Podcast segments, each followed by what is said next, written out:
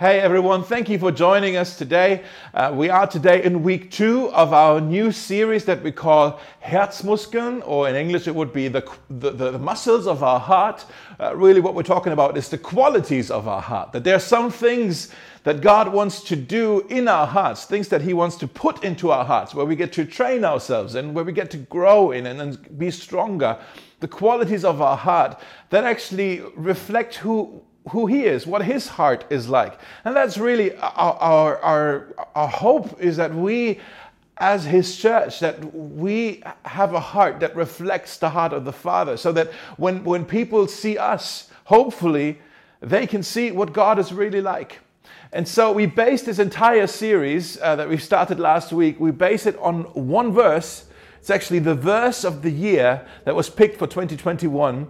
Uh, it's the verse of the year out of Luke chapter 6, where Jesus says, Be merciful just as your Father is merciful. Be merciful just as your Father is merciful. God, in his heart, he has mercy. This verse tells us that when God thinks of you, when he thinks of me, his heart is filled with mercy. And this verse also tells us how he wants us to live. He wants us to be a merciful people.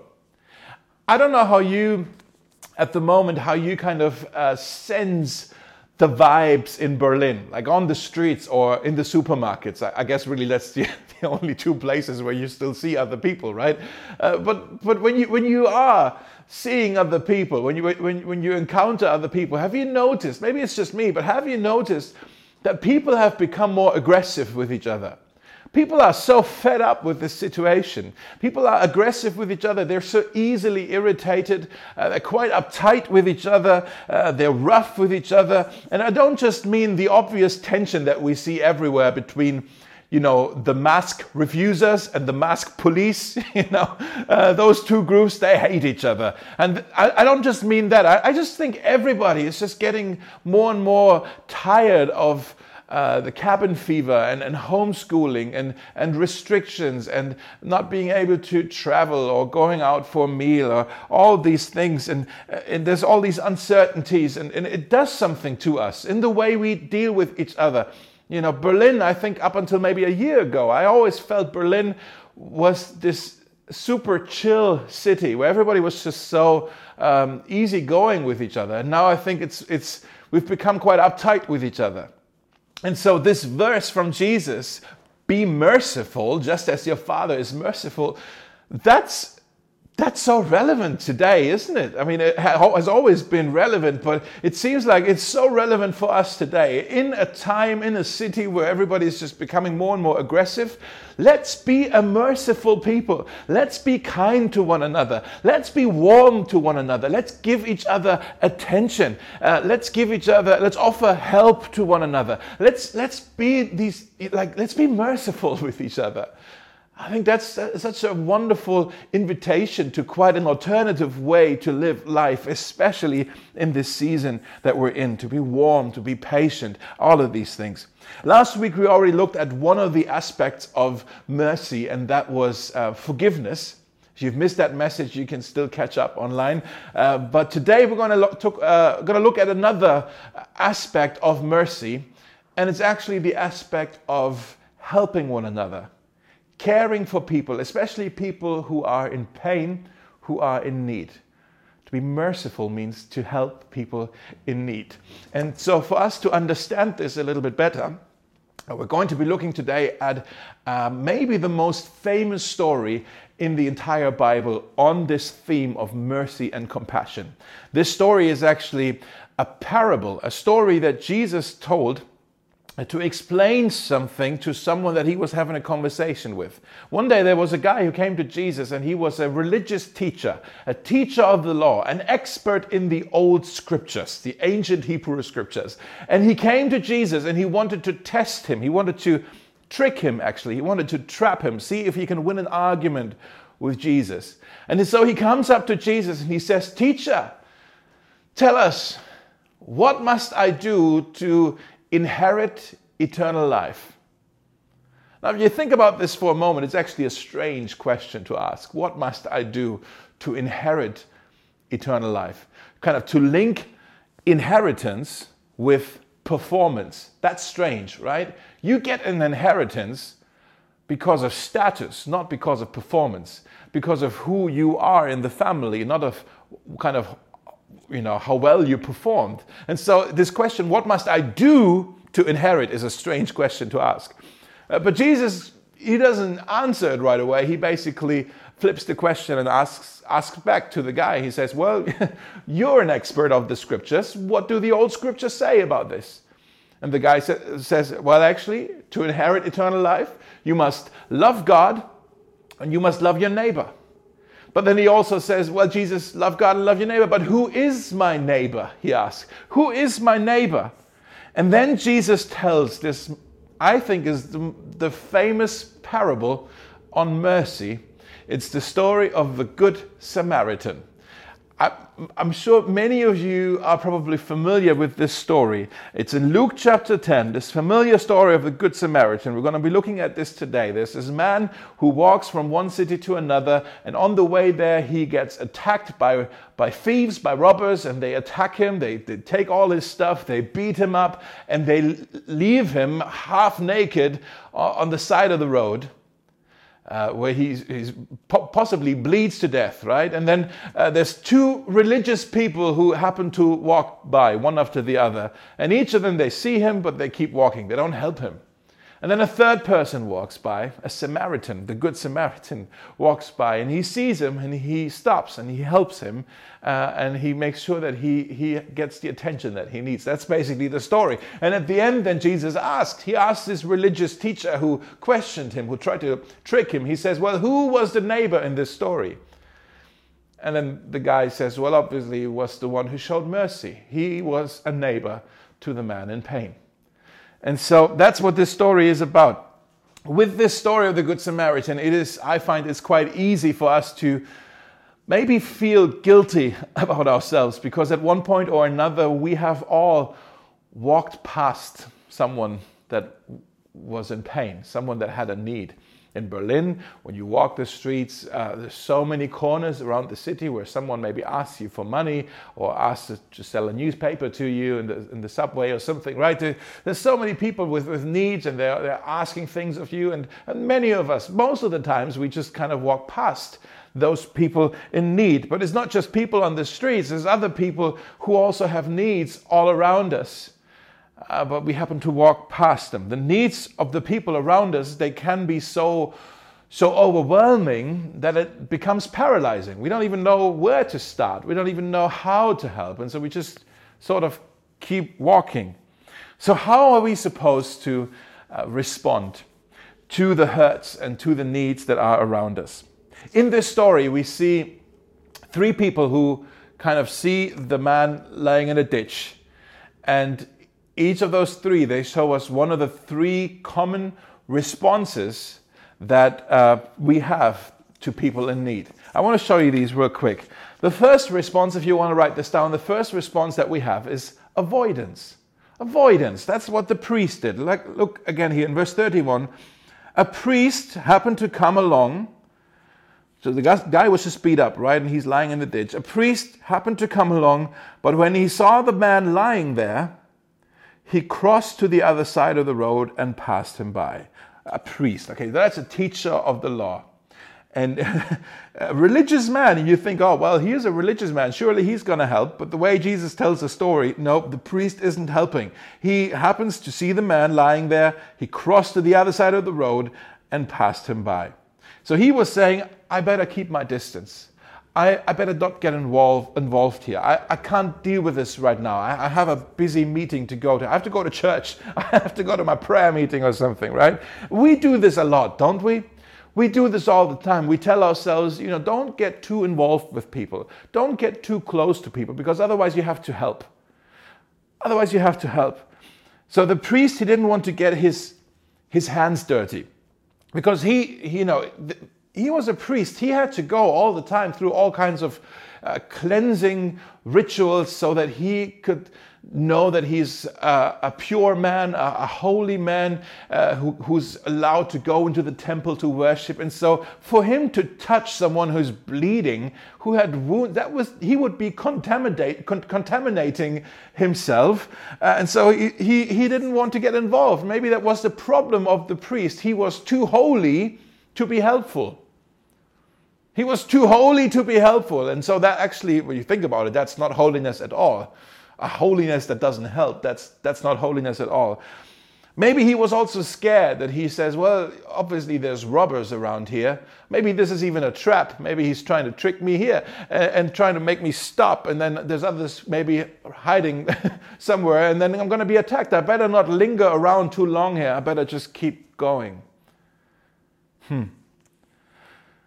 Many of us, we have made avoidance almost a lifestyle where we don't want to get too involved with other people's mess, right? And as a result, all of our relationships are uh, kept on a superficial level we don't really talk about the deep stuff. We just talk about the small talk stuff. Don't don't share too much about your mess. No, that means I need to help, and let's just keep things shallow. You know, keep people at at, ar- at arm's length, as we say. So there's no need for us to get involved. And I wonder if maybe this is one of the reasons why so so many people in Berlin feel lonely. Because yeah, they have. Um, acquaintances, they have contacts uh, maybe they have uh, colleagues and, and whatever neighbors. And so it's not like they are completely uh, isolated as in they don't know anybody. They know maybe lots of people but they still feel lonely because they know all these people but nobody seems to care about them. Nobody asks them how they're really doing. They, they have acquaintances but not friends. Because all these relationships are, are not deep. They're, they're superficial relationships now, the second response that we can see is in the second um, guy who comes along, and that's apathy. First guy was avoiding. The second guy is slightly different. Uh, apathy. Look what it says here a Levite. A Levite. So the first guy was a priest, that was a teacher of the law. The Levite is someone who helped with the worship at the temple, uh, um, who helped with the sacrifices and all of that stuff. A Levite, yeah? And he walked over, it says, and, and looked at him lying there, but then he also passed by on the other side. He walked over and he looked, he was curious about, huh, what happened to him? Hmm, he's lying in a ditch, you know, but then he kept walking. That's, that's, that's even worse. I mean, the first guy, not that the first guy had the good response here, but the first guy, he saw, oh, there's someone lying there and then he pretended as if he didn't see him and he just kept walking. The second guy, he acknowledged that there's someone here in pain. How did, he acknowledged it by being curious. He was he was kind of a looky loo, you know, like, ooh, wonder what happened. If he would have had a smartphone, he would have taken a picture of him and uploaded it to, to Instagram, right?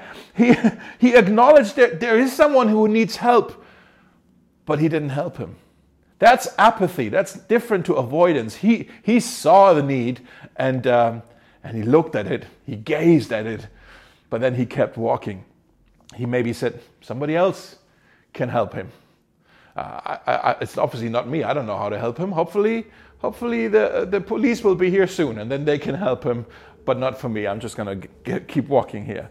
Um, and then the third response is obviously the response from the Good Samaritan and that response is mercy. Avoidance, apathy, or mercy. That's the three responses we see in this story. And the Good Samaritan, he shows us what, what this mercy actually looks like. Mercy takes action when everybody else takes off. Mercy, again, remember, Jesus, he's talking here to, to a religious teacher. And so, can you, can you see how Jesus actually is firing shots uh, quite quite aggressively at the religious teacher and his types, you know, to say, well, actually, a priest came by and a Levite came by, and none of them helped. And then it was a Samaritan who helped. Why is this important? Uh, the Samaritan, that the Samaritan is the hero of the story and not the religious people. The, the Samaritans, they were they were hated by the Jews. They were a different ethnic tribe. Um, they were, in the eyes of Jewish people, they were half breeds. Uh, they're half Jewish, half Gentile, half something else, right? They were compromised. They had changed the Jewish religion to something a bit different. They were foreigners. They actually the word Samaritan was a curse word. Kind of like the N word today can be a curse word. Samaritan, it's a curse word. And this Samaritan, this despised Samaritan, he gets to be the good, the good guy in the story. What is Jesus actually saying? He's making quite a statement here. He's saying mercy isn't just for the people of your own kind. Mercy means everybody matters. No matter what your background is, no matter what your story is, no matter what your skin color is, your ethnicity, no matter what language you speak, no matter what nationality your passport says you are, none of that, everybody matters. That's, that's what this story tells us. It's a Samaritan who's helping here. The Samaritan is the neighbor. He shows us what mercy is like. Now, before we look at what it is that the Samaritan actually did, I want to pause here and we're going to sing the song that we learned last week about uh, Give Us Your Heart. So let's look now at what it is that the Good Samaritan actually did. Uh, there's some things we can learn from him on mercy. And so I want to read the story and then I want to ask you four maybe quite personal questions today. Let me, let me read first th- this part of the story when we can see what the Good Samaritan did. It says in verse 33 But then a Samaritan came along, and when he saw the man, that's the man who's lying in a ditch, uh, he took pity on him. He went to him and bound up his wounds, pouring on oil and wine. Then he put the man on his own donkey and took him to an inn where he took care of him. The next day, he handed the innkeeper two silver coins, telling him, Please take care of this man. If his bill runs higher than this, I'll pay you when I return. So there's four things, at least four things that I can see here that the, that the Good Samaritan did, that he shows us about what mercy, actually practically what it looks like. The first thing, verse 33, it says, When he saw the man, when he saw the man, that's, that's where mercy starts. It begins with your eyes, it begins with your vision. You must see the need before you can meet the need. It starts with your eyes. And I guess the question I want to ask you are you alert enough to see the needs of the people around you? Are you alert enough to see the needs of the people around you? I'm sure you, knew, you know this, but there, there are wounded people all around you. And maybe you just don't see them. And I'm not just talking about physically wounded people. There, there are people who, who have all kinds of wounds, people who are just beat up by life, beaten up by what we talked about last week, by people who've hurt them. Maybe the the, the comments or the opinions or, or the attitudes of other people, the, the emotions of other people, uh, the circumstances of life, the tragedies of life. People are beaten up by life. They're wounded. They're wounded people all around us, and we struggle to see them. Why do we not see them? Well, the answer in one word is busyness busyness. We, we are just way too busy. We are moving too fast. When you are in a hurry, you can't see. Busyness is, is, is the enemy of mercy. When you are in a hurry, you can't see the pain of the people around you. You just don't see them. You're just so focused on what it is that you have to do. So the busier you get, the less merciful you will be. Let me say this again. The busier you get, the less merciful you can be with other people.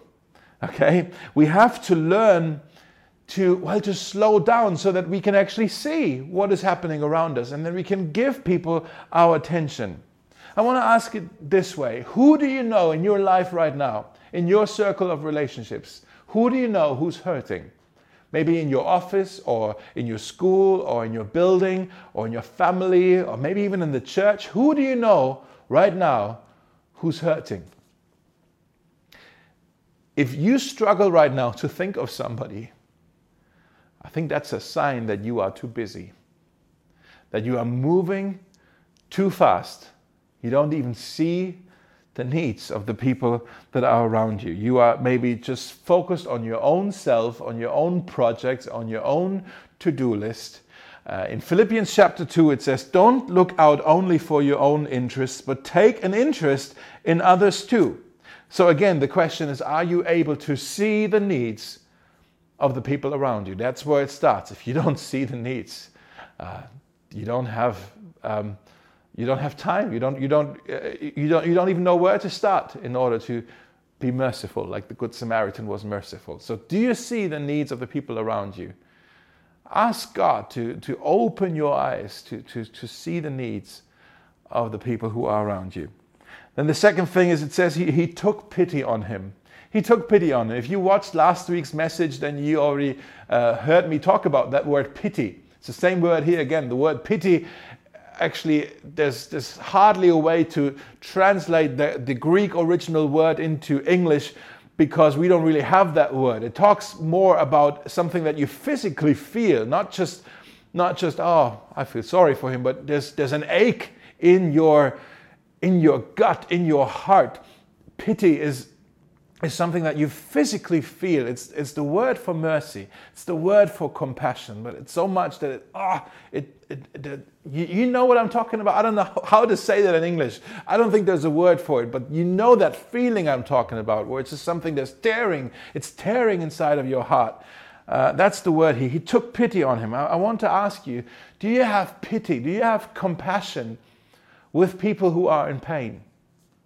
Do you have compassion with people who are in pain? Now, how, how do you cultivate a heart that is more compassionate? I think the first thing that maybe we need to stop doing is making assumptions about people in pain. We need to give up our prejudices about people in pain. You know, maybe you see a, a, homeless person, or maybe you, you see a refugee, or maybe you have a, an obnoxious boss, or a difficult coworker, or a family member who's, who's hard to love because of their lifestyle and their, and their, their destructive lifestyle, or whatever it is that where you see like someone and there's like, oh, and, and you, you, you jump maybe to conclusions about why are they this way. The truth is, I don't know why someone is, ha- is homeless, for example. I don't know the story of the refugee, even if I think I know. I don't know the story of the refugee unless I start to give that person my attention and start to listen. Right? Other than that, let's not jump to conclusion because that's the killer of pity, of compassion. When we think, oh, this person, yeah, I'm sure he ended up there because, brother, we just don't know. The only thing that we do know is that they matter to God. They matter to God. If, if, if you are serious about following Jesus, the, the things that matter most to God must matter most to you. What is it that ma- matters most to God? It's people, not doctrine, people. People matter most to God. And so people must matter most to you. And so sometimes the best thing that you can do to show someone sympathy, to show someone that, that actually you, you are interested to know what happened, is to listen, to actually give them the, your attention, not just with your eyes, but also with your ears, to say, uh, actually, when you realize behind every pain there is a story. Behind every pain, there's a story. And so you don't want to just ask, hey, oh, this person is weird or difficult or needy. You don't want to say, oh, what's wrong with them? You want to say, what happened to them? What happened to them? That's the question of, of, of sympathy, of empathy, actually. When you take pity on someone, you want to know what happened to someone. You know, I've been in ministry now for for quite a number of years already, and I, have there's this there's something about you know I, I guess I had the privilege to to walk with people through some of their painful seasons. But the one thing I was going to say, the one thing that uh, really baffles me is that two people can actually experience very similar pain or a very similar tragedy, but it affects them in almost opposite ways. Have you noticed this? Let me just, you know, so two people for example someone someone is experiencing a breakup a relationship that ends or uh, someone is experiencing unemployment or someone they love passes away or or there's this uh, maybe financial crisis or maybe there's an illness or, or something where it's like oh it's and, and two people can experience kind of the same tragedy but they, it affects them in opposite ways. One person becomes quite cold-hearted they become very bitter it's almost like they have a faith crisis and the other person their tragedy that pain it made them it made them more tender it made them warmer. One person is becoming colder, the other person is becoming warmer. Have you noticed this? Why is that? There's, there's something about there's something about pain that can either make us become bitter or better, I guess. Um, I'm not sure why that is, but I do know that pain can, it doesn't always, but it can make us more uh, empathetic and more uh, compassionate with other people's pain. You know, when you when you run into someone and, and you're like, oh, you're in pain, man, I, I've been there. And suddenly there's, there's you feel a connection there. In in Second Corinthians 1, it says, Blessed be the God and Father of our Lord Jesus Christ, the Father of mercies. There's that word again. The Father is merciful. The Father of mercies and, and the God of all comfort, who Here's what he does He comforts us in all of our affliction, so that we may be able to also then comfort those who are in any affliction with the comfort with which we ourselves are comforted by God. You see, Jesus was saying, Be merciful because your Father is merciful. Paul is saying, comfort one another because God comforts you. It's the same principle here. God, the Father of mercy, He comforts you. So when you go through pain, it actually should make you uh, more compassionate. Like I said, when you meet someone and then they're, they're in pain and you can say, Oh man, I've been there. Let me help you. Let, let me, let me help you up. That's what the Good Samaritan did as well.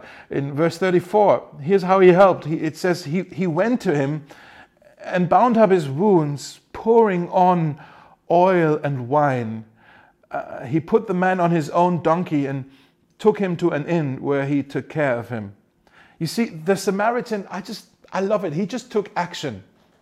He, he didn't do a, a Bible study first on oh, here's what it would mean if I were to live more merciful. You know, he didn't pray first, like, oh, let me pray and ask God whether I should help you. He didn't call the church leaders first, whether it's okay for him to now help. He didn't wait for someone with a prophetic gift to come along and confirm whether this is what God has in store for you today. No, he didn't wait for any of these things. He just he just took action. He just he just helped.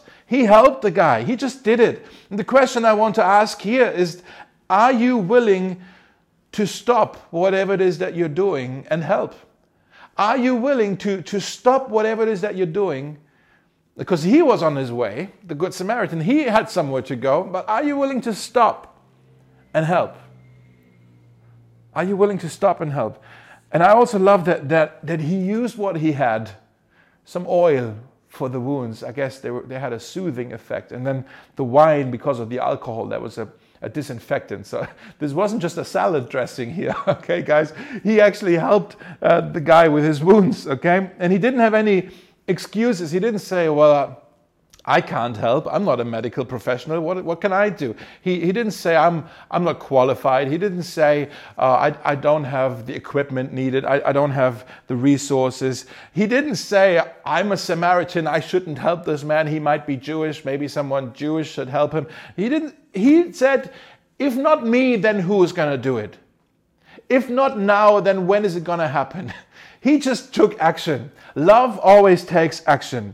In Proverbs 3, it says, Do not withhold good from those who deserve it when it's in your power to help them. If you can help your neighbor now, don't say, Come back tomorrow and then I'll help you. In other words, uh, don't delay. When you can help someone now, do it. Don't wait for a better moment. When you see someone in pain, when you see someone in need, stop whatever it is you're doing and, and help them.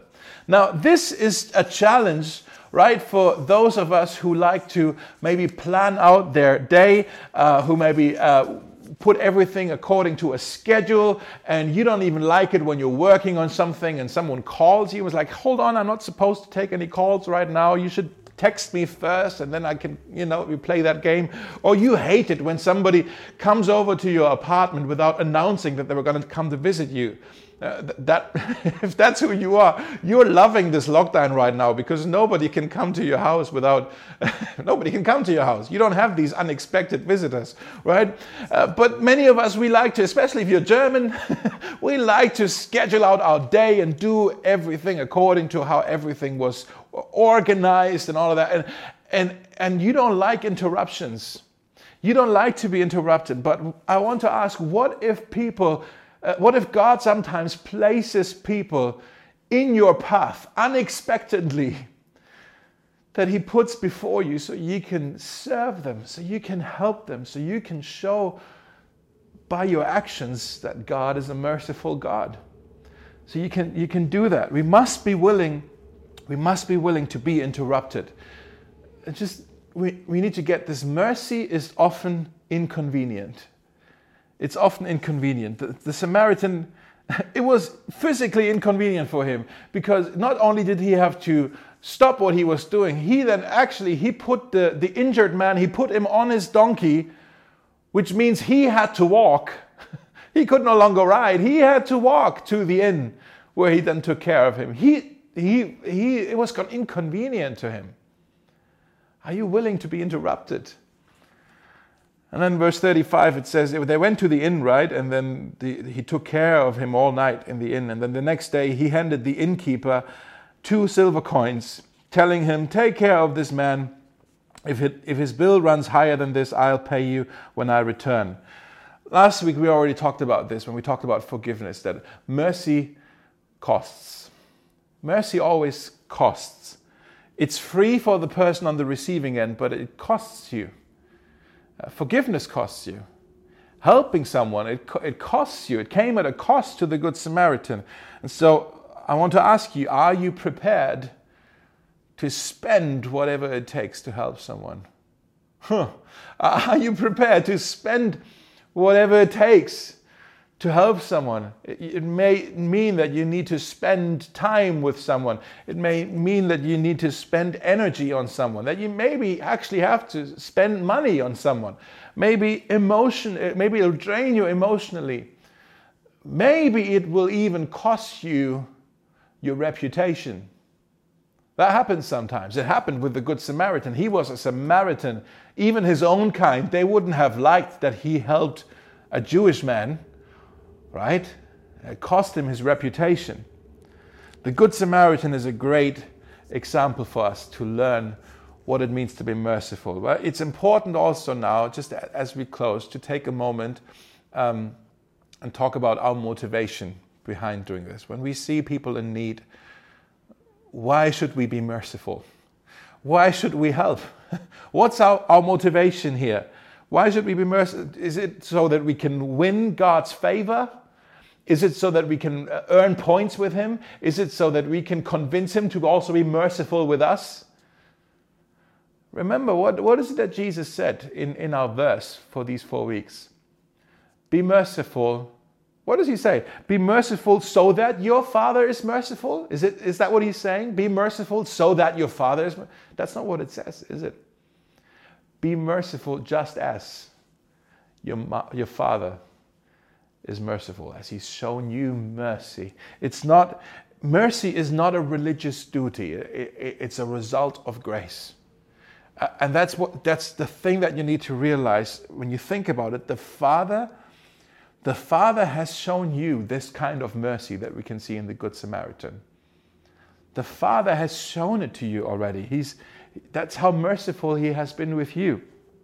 He sent someone to come to our help in our greatest time of need. Uh, he sent uh, actually a stranger, an unexpected, an unexpected stranger, to come to rescue us. You see where I'm going with this? Jesus. Jesus is the Good Samaritan. He's been the Good Samaritan to us. Jesus is the Good Samaritan because we too fell into the hands of a great thief, the devil himself. And he took everything from us. Uh, he, he's, he's been beating us up and he left us half dead in a ditch on the side of the road.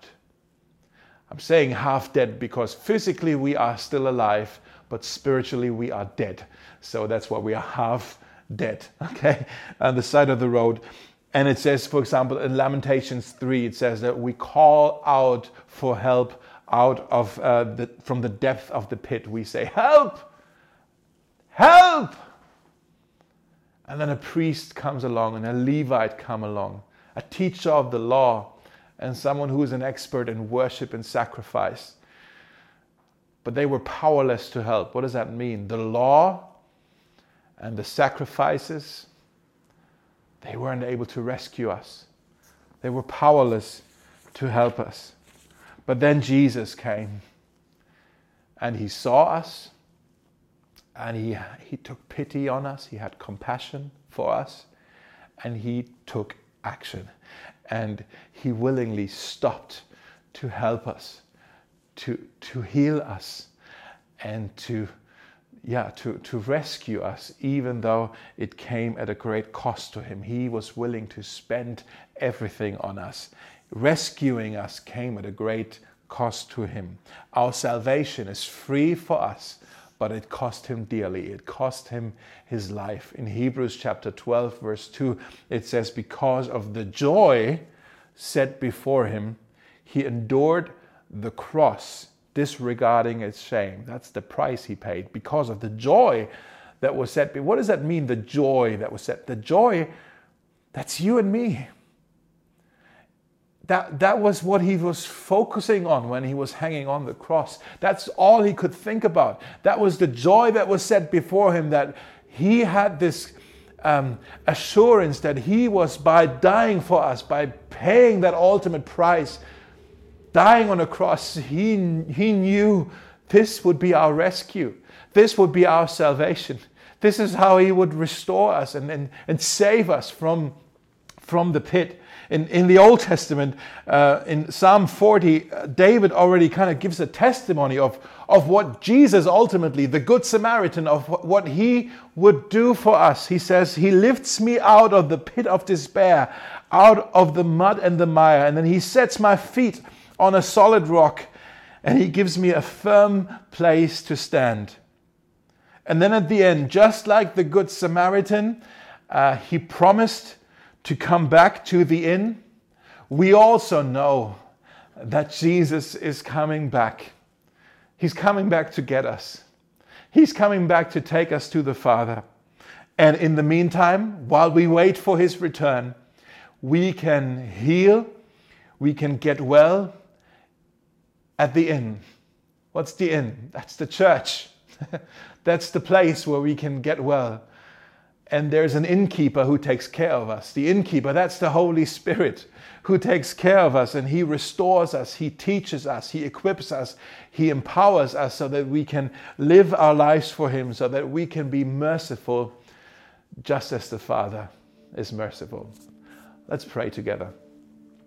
And Jesus, we thank you that you are our good Samaritan. We thank you so much that you saw us lying in the pit half dead, unable to rescue ourselves, and, and the law couldn't save us. All the sacrifices, all of our attempts to maybe save us, none of that could save us. But then you came and you took action because you had compassion on us. You had mercy for us, and you you saved us, you healed us, you restored us, and all of that it came at a great cost for you. Jesus, we worship you today. We honor you. We want to say thank you for being willing to pay that ultimate price for us so that we can live, so that we can be restored. Thank you for the church, the inn. It's such a good place for us to, to be together and not be out there anymore by ourselves, but to, to be with each other. But then also, thank you for the Holy Spirit who, who restores us, who equips us, who empowers us uh, to live the life that you want us to live, the life that reflects who you are. Uh, and so I want to pray that you, you would do that, that you would open our eyes so that we would be able to see the needs of the people who are around us. Help us not to be too busy so that we don't see them anymore. I pray that you would also uh, give us compassionate hearts, uh, open hearts, and also open ears to listen to the stories of people. Help us to have empathy with people. I pray that you would also show us how we can help people in need with, with what we have. We may not have much to offer, but help us to uh, show us how we can help others uh, in their need, in their pain. And Lord, we pray that you would give us merciful hearts. Merc- merc- that merciful hearts that are so uh, willing to help, even if it comes at a cost to us. We, we want to be that merciful because, Father, that's who you are. You are a merciful God. We pray all this in Jesus' name. Amen.